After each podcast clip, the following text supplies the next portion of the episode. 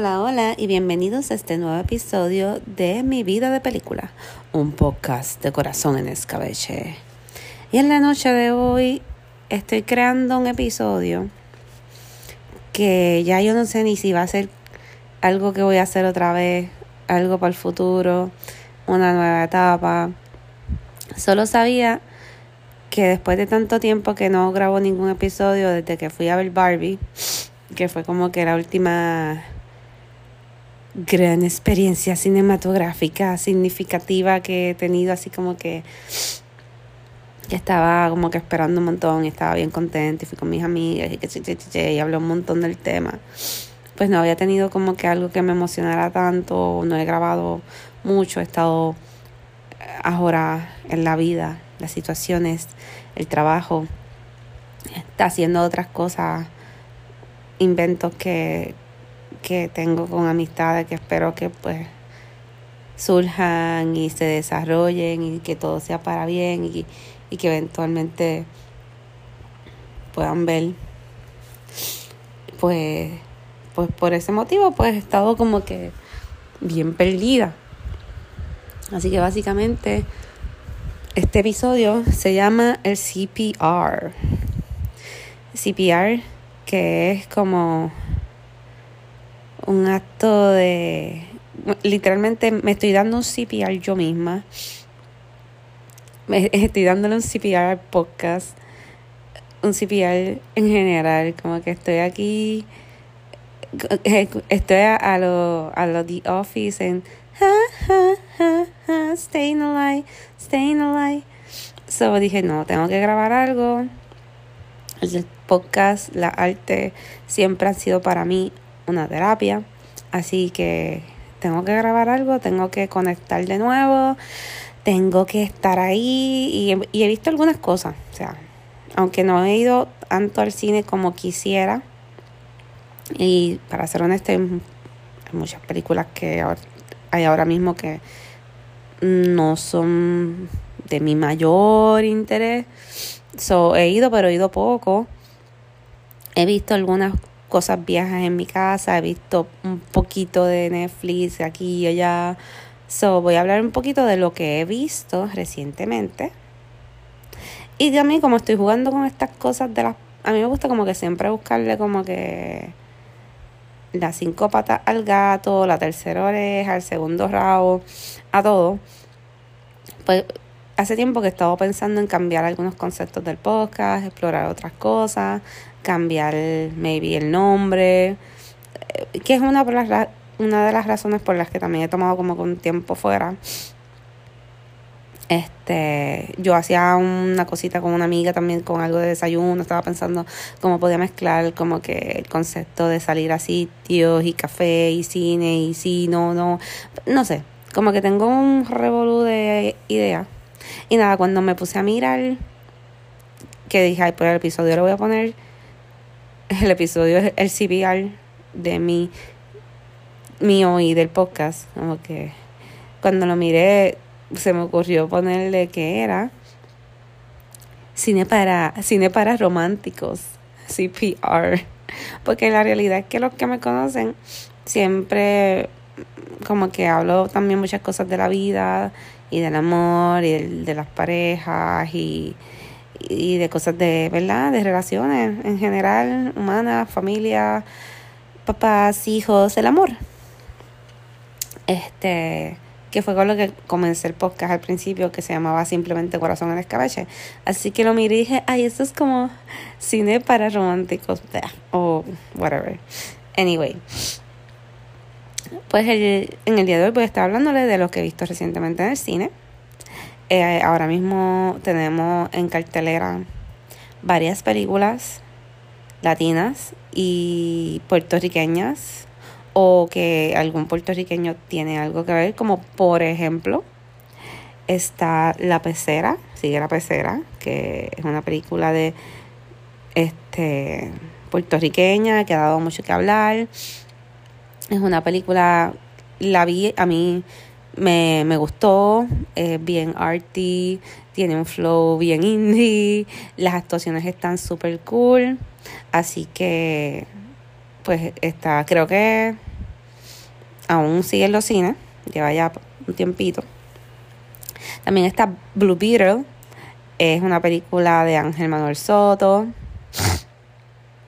La pecera es de, de Glorimalma, Dios mío, Marrero Sánchez. Es que yo escribo tan feo, señor amado.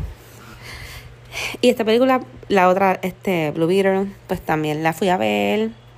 Eh, pasamos un revolú en el cine porque fui con unas amistades, un amigo compró las taquillas, eh, sin darse cuenta las compró para el cine que no era, después estábamos como que diantre, que revolú, que papelón, pues vamos al otro cine, vamos a tener que pedir un check ya nos perdimos de verla.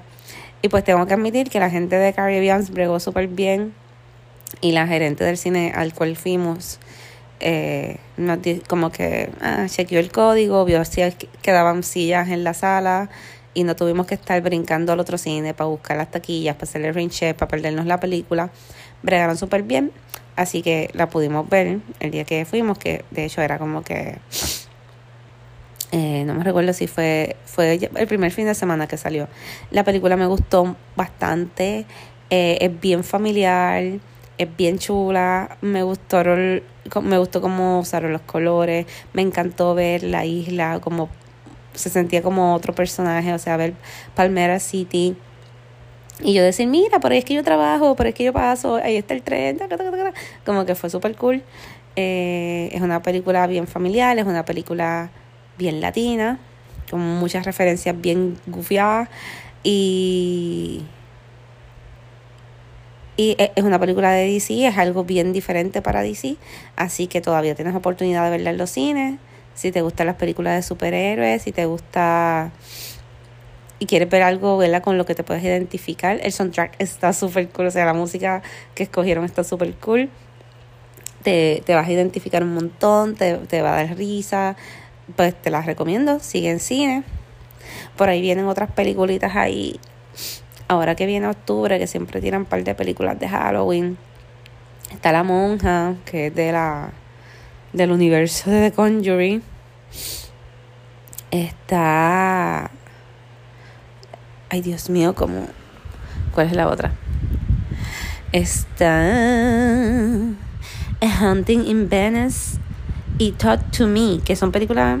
The Hunting in Venice es como que. Mm, es como que estas películas de no es una película de misterio, pero sí como que va en ese flow de, de, quién lo mató. Y Talk to Me, que también es una película de misterio, pues así que si te quieres ir asustando, preparándote para, para octubre, igual que yo, eres uno de los que se va a quedar arrollado y no va a poder ir a los Horror Nights, pues te visitas una casita de terror local, ves estas películas y quedas al día para Halloween. Eh, por ahí ven, también viene una película que se ve súper interesante que se llama Érase una vez en el Caribe, que estrena el 12 de octubre. Y debo decir que de todo lo que viene para el cine pronto, esta es una que me, me da mucha curiosidad ir a ver. Y posiblemente sea lo próximo que esté viendo en el cine. Una película de Puerto Rico, es un eh, es un invento, ¿cómo es que se dice? Un samurai Ay, Dios, tiene un. Eh, tiene un nombre. No sé. Estoy dormida. No era el mejor momento para grabar esto, pero este, el CPR. eh,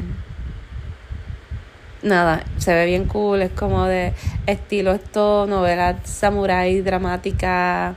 Eso tiene un nombre, pero ahora no me acuerdo. Y es como de un jíbaro. Eh, no sé, se ve súper cool, la quiero ver.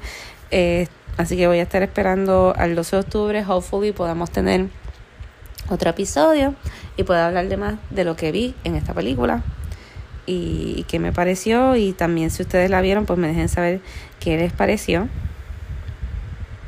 Estuve viendo un poquito de One Piece, el, el live action de One Piece en Netflix. Debo admitir que aunque yo nunca he sido fanática del anime, eh, he tenido amistades y exparejas y de todo que sí lo eran. Así que aunque nunca me di la tarea de ver los 8.000, 300.000, 400.000 episodios, sí tengo conocimiento de más o menos qué pasa en la historia, cuáles son los personajes, cuál es la dinámica. Me parece súper chulo. Creo que nunca me voy a sentar a verlos porque yo soy malísima para ver series largas, así que, y esto no se acaba. Pero como sí conozco un poco de la historia y en una ocasión tuve la oportunidad de participar en una actividad que hizo una amiga mía en el morro, donde todo un montón de gente se vistió de personajes de One Piece y como que me convencieron de hacer de Nojico. Fue súper divertido. Yo, yo me acuerdo que para ese entonces yo tenía una pareja que, que también era súper fan de One Piece. So, yo les dije como que mira, yo voy a participar si ustedes encuentran un personaje que yo pueda sentir que yo no tenga que invertir demasiado en, en la ropa y que se parezca algo a mí, I do it. O sea, lo voy a hacer. Ellos buscaron a, a, mi amiga se acordó que estaba este personaje, que era un personaje un poco más pequeño en la serie, que se llama Nojiko, que es hermana de Nami. Y yo dije, perfect, me gusta porque en la mayoría de los de las ilustraciones que me enseñaron veía que Nojiko no era tan hincha. Era, era como más oscurita y como yo soy más trigueñita, dije, ah, pues perfecto, me gusta. Me compré mi peluca azul, la ropa fue súper sencilla, súper fácil de conseguir. Me hice mi mega tatuaje Sharpie en el brazo y fui Nojiko, la pasé genial. Y ahora pues, este, al ver la serie, darle la oportunidad de ver la live action, de verdad que me está súper cool, me encantó el cast. Eh, me gusta visualmente, se me hace entretenida. Tuve la oportunidad de ver uno de los primeros episodios de One Piece, más por la curiosidad de hacer esta comparativa entre la serie y la y el anime. Eh, y me estuvo curioso ver cómo ellos como que utilizaron como que cosas de la historia mm, obviamente no fueron exactamente iguales, pero como quiera se representaron. So me estuvo cool. Así que eh, creo que sí. Eh, lo que he escuchado de las personas que son más fanáticas de esta serie o de este, o sea, de esta, de este anime, de este manga, se escuchan satisfechos. So that's cool. Si ellos están satisfechos, como que son los fans principales de todo esto, está súper cool. Eh, ¿Qué más pude ver en estos días? He visto películas de mi casa. Todo otro día estaba en un mood melancholic. Y Puse City of Angels, que yo nunca había visto City of Angels. Y siempre me acordaba cuando salió que tenía un montón de música super cool. Y, y la vi. Y me gustó. Me dio penita. Pero sobre todo me estaba tan... Eh, de cierta forma también me estaba tan funny la cara de Nicolas Cage como que sorprendido todo el tiempo. Como que... y con la boca abierta. Y eso era como que tuve como que un debate en mi mente bien extraño, porque yo siempre he pensado que Nicolas Cage mm, no es mi artista favorito y tampoco me parece súper atractivo. Entonces, como esta muchacha hizo esta súper conexión con él, cuando el tipo en verdad decía cosas bien creepy y no miraba así y no, o sea, si tuve un, un battle en mi cabeza que por some reason en verdad empecé a verlo atractivo en la película. Y hasta los pelitos esos que le salían así por el cuello, en el pecho, me parecieron como que, mmm, Melly. Que como que no sé, como que, ay, yo no sé, es que a mí me gustan los hombres pelú. Papaoso. este, nada, piché, está, estoy, creo que me estoy, las medicinas, tengo una alergia bien brutal y creo que las medicinas de la alergia ya me están haciendo efecto. Pues, en, resumen, nunca había visto City of Angels. Me gustó, me gustó el tema, me gustó el debate, o sea, la historia estaba bien triste, pero también pues con esta idea tan bonita de poder vivir algo, de que a veces, o sea, a veces no vivimos cosas que sean un largo tiempo, pero el poderlas explorar, aunque sea un instante, puede lograr ser tan significativo y tan memorable que aunque luego no las tengamos, el haber vivido la experiencia tú puedas decir, no, no me arrepiento. O sea, no lo viví y aunque no es algo que va a ser para siempre, lo voy a atesorar en mi memoria porque viví. Y la sensación que tuve en el momento valió la pena intentarlo y explorarlo y tomar decisiones y todas esas tipos de cosas. Así que vivir es la máxima experiencia de la vida. Así que eh, Nicolas Cage, quien es un ángel que se enamora de Meg Ryan, que es una doctora, quien tiene un jevo y lo rechaza porque se enamora de este tipo que aparece super creepy con una bata oscura y diciéndole cosas incoherentes así. Eh, que Seth, el angel Nicolas Cage, decide abandonar su vida como ángel, que se abandona de una forma súper fácil, como simplemente zumbándote por un risco o por, de un edificio y cogiendo el cantazo. Simple, fácil. Y búscame Ryan, tienen su su amoroso y después me Ryan porque le gusta correr bicicleta con los ojos cerrados se escocota con un camión que lleva como que unos árboles, unos troncos, unas cosas y muere. So, al final de cuentas, como quiera, no están juntos, pero valió la pena por el weekendcito en el Airbnb. Así, básicamente este es City of Angel, pero está chula.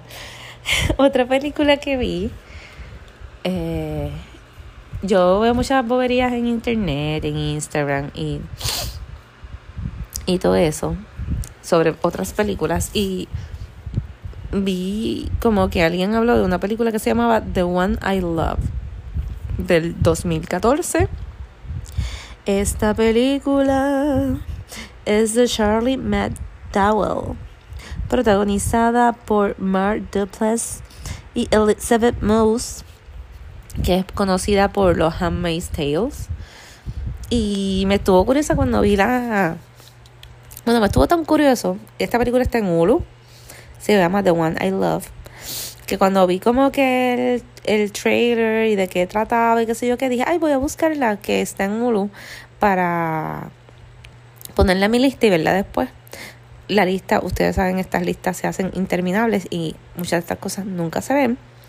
Pues dije, no, no la voy a poner en la lista, la voy a poner como que play para que se me quede en las que continuar continuar viendo, continue watching. La cosa es que este día, yo iba a trabajar otro día y le di, pa, déjame verla un cantito para que se queden los continue watching. Y me quedé viéndola, la vi completa, fuck it, me acosté súper tarde. Así como voy hoy. Me acosté súper tarde y me gustó. Esta película es bien sencilla, bien sencilla, eh, bien indie.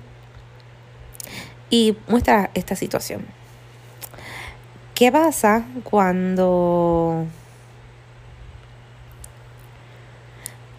cuando tú tienes esta pareja, esta pareja va a terapia y su psicólogo les dice, mira, ustedes están teniendo muchos problemas, yo les recomiendo que vayan a esta, a esta casa que nosotros alquilamos, es muy buena. Y ustedes, en ese weekend que ustedes estén ahí, ustedes van, van a explorar su relación, van a trabajar su relación, ta, ta, ta pues van para allá, va la pareja. Este, la muchacha que se llamaba Sophie y el esposo se llama Ethan. Entonces ellos van a esta casa y de momento Sophie está recogiendo algo en la cocina, más o menos. Y de momento entra Ethan sin espejuelo, súper juguetón, súper chulo con ella. Y ella como que, ay, como que tú no eres así. Como que la casa está haciendo efecto, qué chévere, como que este weekend, como que vamos a poder trabajar la situación. Ellos tienen una, un problema de, de que él le fue infiel a ella, por lo que la relación está un poco, pues, bastante diría yo, lacerada.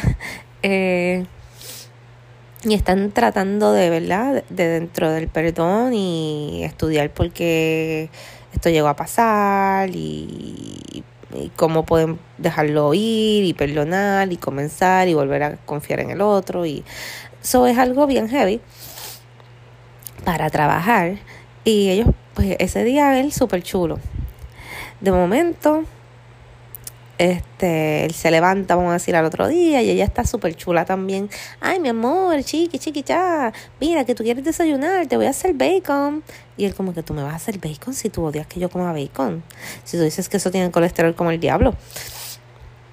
Entonces le está bien raro y empiezan a encontrarse con el otro en la casa, pero es como que la versión ideal del otro hasta que se están dando cuenta que hay algo raro en la casa. Algo está raro aquí.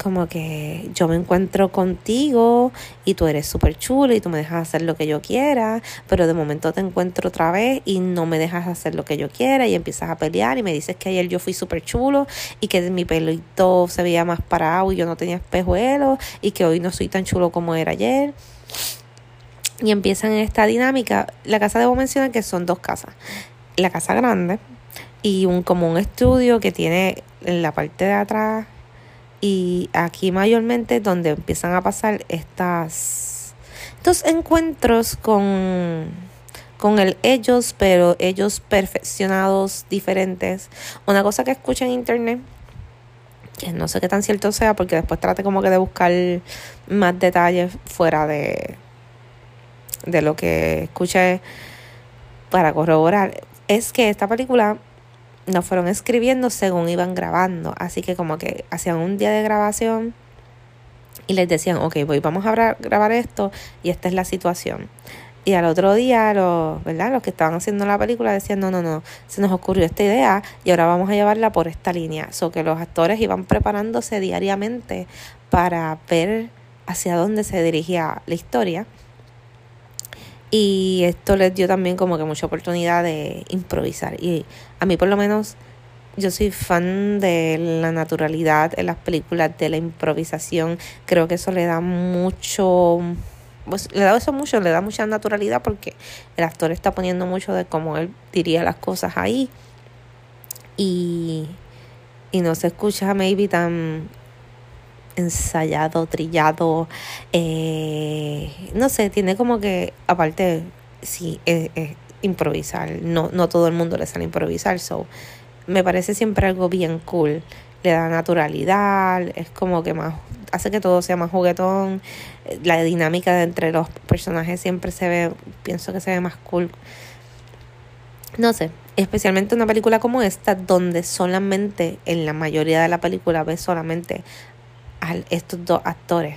Porque incluso cuando se va desarrollando y te das cuenta de que hay algo más en la casa, existen estas otras versiones de ellos, pero no son ellos. Y en algún momento llegas a ver más de, o sea, como que el, el, personaje principal es más de uno. El, actor hace más de, de un personaje, aunque sigue siendo el mismo persona. Es un revolú. Pero anyway, si te interesan estas historias donde hay un poco de ciencia ficción, hay un poco de filosofía, hay un poco de... Te recomiendo que veas esta película, está en Hulu, así que me parece súper cool. Y si te gusta seguir personas que hablan de películas y de cosas bien random, yo estoy siguiendo en Facebook a un muchacho que se llama Frederick Dick. Ay, Dios mío. Y él, hay un montón de películas que, por ejemplo, yo he visto hace un montón de años.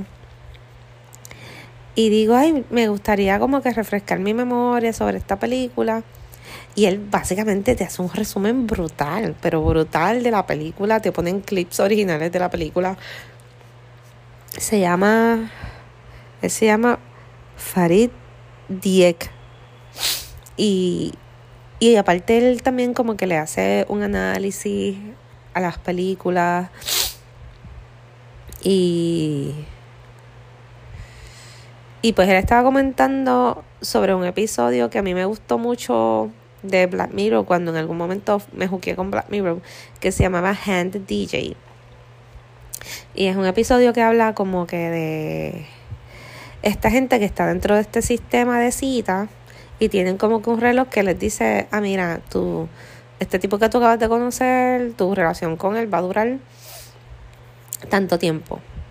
Un concepto que más o menos se ha trabajado en otras cosas, como por ejemplo hay una película que se llama Time is, eh, Timeless creo que se llama así, que también juega un poco con este concepto de, de cómo tú funcionarías si sales con alguien, si sabes cuándo se va a acabar el tiempo que van a estar juntos o no lo sabes o quieres saberlo o mejor disfrutamos el tiempo que tenemos sin saber o tú prefieres saber si va a funcionar o no para entonces no perder tu tiempo y no arriesgar. So, este tema sobre poder poder saber si va a valer la pena para poner para apostar en algo pues se ha explorado de diferentes formas en el cine y pues este episodio de alguna forma también lo hace.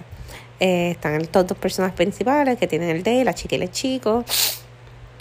Se conocen, eh, se gustan, pero ven que el reloj todo lo que les dice, mira, ustedes lo que van a estar es como que una noche juntos y ya. Y ellos como que pues creen fielmente del sistema, o dicen pues ni modo, en verdad, yo creo como que me gustaste un montón, pero el sistema dice que no vamos a estar juntos. Después a ella le toca tener como que un montón de parejas pasajeras, encuentros casuales, con tipos súper bellos, pero todo casual, corto. Mientras que él está como un año con una tipa que es súper amargada, que no lo quiere para nada, que está ahí porque el sistema la obligó, pero ella no quiere estar ahí. Hasta que finalmente se vuelven a encontrar y deciden como que darse una oportunidad sin estar pendiente al reloj. Pero él no hace caso, chequea el reloj y aunque el reloj inicialmente dice que van a estar cinco años juntos, como él tiene como que una falla o un le da como un restart y empieza a restarle tiempo, a restarle tiempo, a restarle tiempo hasta que los deja como que mira, no, mañana es que se tienen que dejar por tu culpa, por presentado. Y pues finalmente ellos como que tratan de de burlar el sistema, de quedarse juntos como quiera. Y finalmente te das cuenta que esto es como que un estudio de algoritmo sobre para ver si en verdad en el mundo real ellos iban a ser como que un, un good match. Y yo digo, diablo, será verdad, o sea, será verdad que que de cierta forma estas aplicaciones estudian como que a mí me ha pasado, o sea, yo, yo he utilizado dating apps y no me acuerdo en cuál fue que usé, porque he usado varios a lo largo de, de los tiempos que, en los momentos que he estado soltera, pues los he utilizado. Eh, y yo recuerdo que uno decía, hay, uno que no recuerdo cuál era, te decía, sigue, sí, como que siga eh, sweepeando, como que dándole para pa, los que te gustan o no te gustan, sigue como que para saber cuáles son tus gustos y estaría bien canijo, como dicen los mexicanos, creo que dicen, está bien cañón, que a lo mejor porque a mí me gustan o le dé swipe a un montón de nenes con el pelo negro que corren escape, which I do, because ese es como que mi tipo de chico. eh, me pierdo la oportunidad de, que me que, el sistema me presente maybe un rubio, un calvito, que no corre skate, pero que sea súper chulo y súper cool. Así que en el mundo de las posibilidades vemos hasta cómo todo es un juego al azar, hasta, hasta lo que pasa en la tecnología, o pensamos que es un juego al azar, pero hasta qué punto todo está medio controlado. Ay, no sé, estoy en un viaje de Matrix. Bueno, de verdad es que ya llevo casi media hora hablando. Yo creo que esto es una terapia suficiente. He hablado de muchas cosas. He hablado sobre apreciar el tiempo, aunque sea no tan largo o corto o breve, pero apreciar las cosas que tenemos, apreciar las oportunidades, valorarlas. O sea, es importante que seamos conscientes con nosotros mismos, con nuestras decisiones, con el efecto de, esas decisiones puede atraer y y no sé, como que ser honestos y pues hay cosas en la vida que van a pasar que tú vas a poder manejar y hay otras que no y esas que no puedes manejar pues solamente puedes detenerte y decir ok, esto es lo que hay, lo agarro y, y voy a tratar de apreciarlo mejor y lo que no sea tan bueno, pues lo vamos a dejar ahí. No sé, tengo un revolver en la mente. Pues hablamos de, de los algoritmos, hablamos de la película de Hulu, que está bien chula, que en verdad no les terminé de decir lo que pasa porque quiero darle la oportunidad a que maybe vayan y la vean y me cuenten qué les pareció. Si finalmente creen que uno, uno debería, qué sé yo, quedarse con su pareja a pesar de que no sea tan perfecta o, o tú la cambiarías, tú la intercambiarías por una versión de tu pareja que, que te dejara comer bacon y fuera más funny y más atractivo, exacto, como que, o sea, la misma versión pero más fit, con el pelo más lindo, aún sabiendo que maybe esa no es exactamente la persona que tú conociste originalmente y que te gustó. No sé, ve la película, entérate por qué te estoy diciendo esto y déjame saber tu opinión, déjame saber qué has visto, qué te gustaría ver próximamente. Aunque no me conecte por aquí tan frecuentemente como antes, me pueden escribir siempre, siempre por Instagram, por Corazón en Escabeche, que es lo que tiendo a utilizar más. Tengo el Facebook y de Corazón en Escabeche y de mi vida de película, pero realmente no uso tanto Facebook como el Instagram, así que pueden escribirme primero por allá. Gracias por escucharme un ratito. Espero que estén todos bien y estaremos conectando pronto. Bye bye.